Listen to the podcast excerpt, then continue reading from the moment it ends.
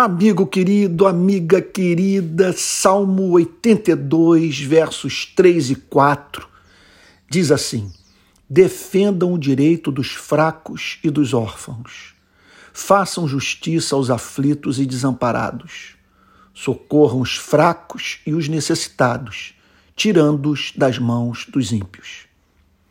Vamos às perguntas a fim de vivermos o cristianismo de modo consistente no Brasil? Primeira pergunta. As iniquidades mencionadas nesses versos estão presentes no nosso país? Segundo, quais as principais vítimas dessas violações de direito? Terceiro, onde há mais concentração de vulneráveis, excluídos e despossuídos nas nossas cidades? Quarto, há exploração da mão de obra da classe trabalhadora no nosso país? Quinto, você é capaz de identificar traços de maldade na cultura nacional? Sexta pergunta.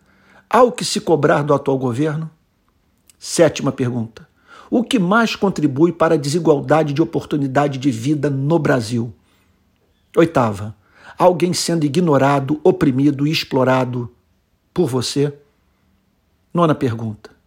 É traço do modelo de espiritualidade da sua igreja levar a sério a luta contra a injustiça estrutural? E por fim, décima, décima pergunta: a quem você está socorrendo hoje?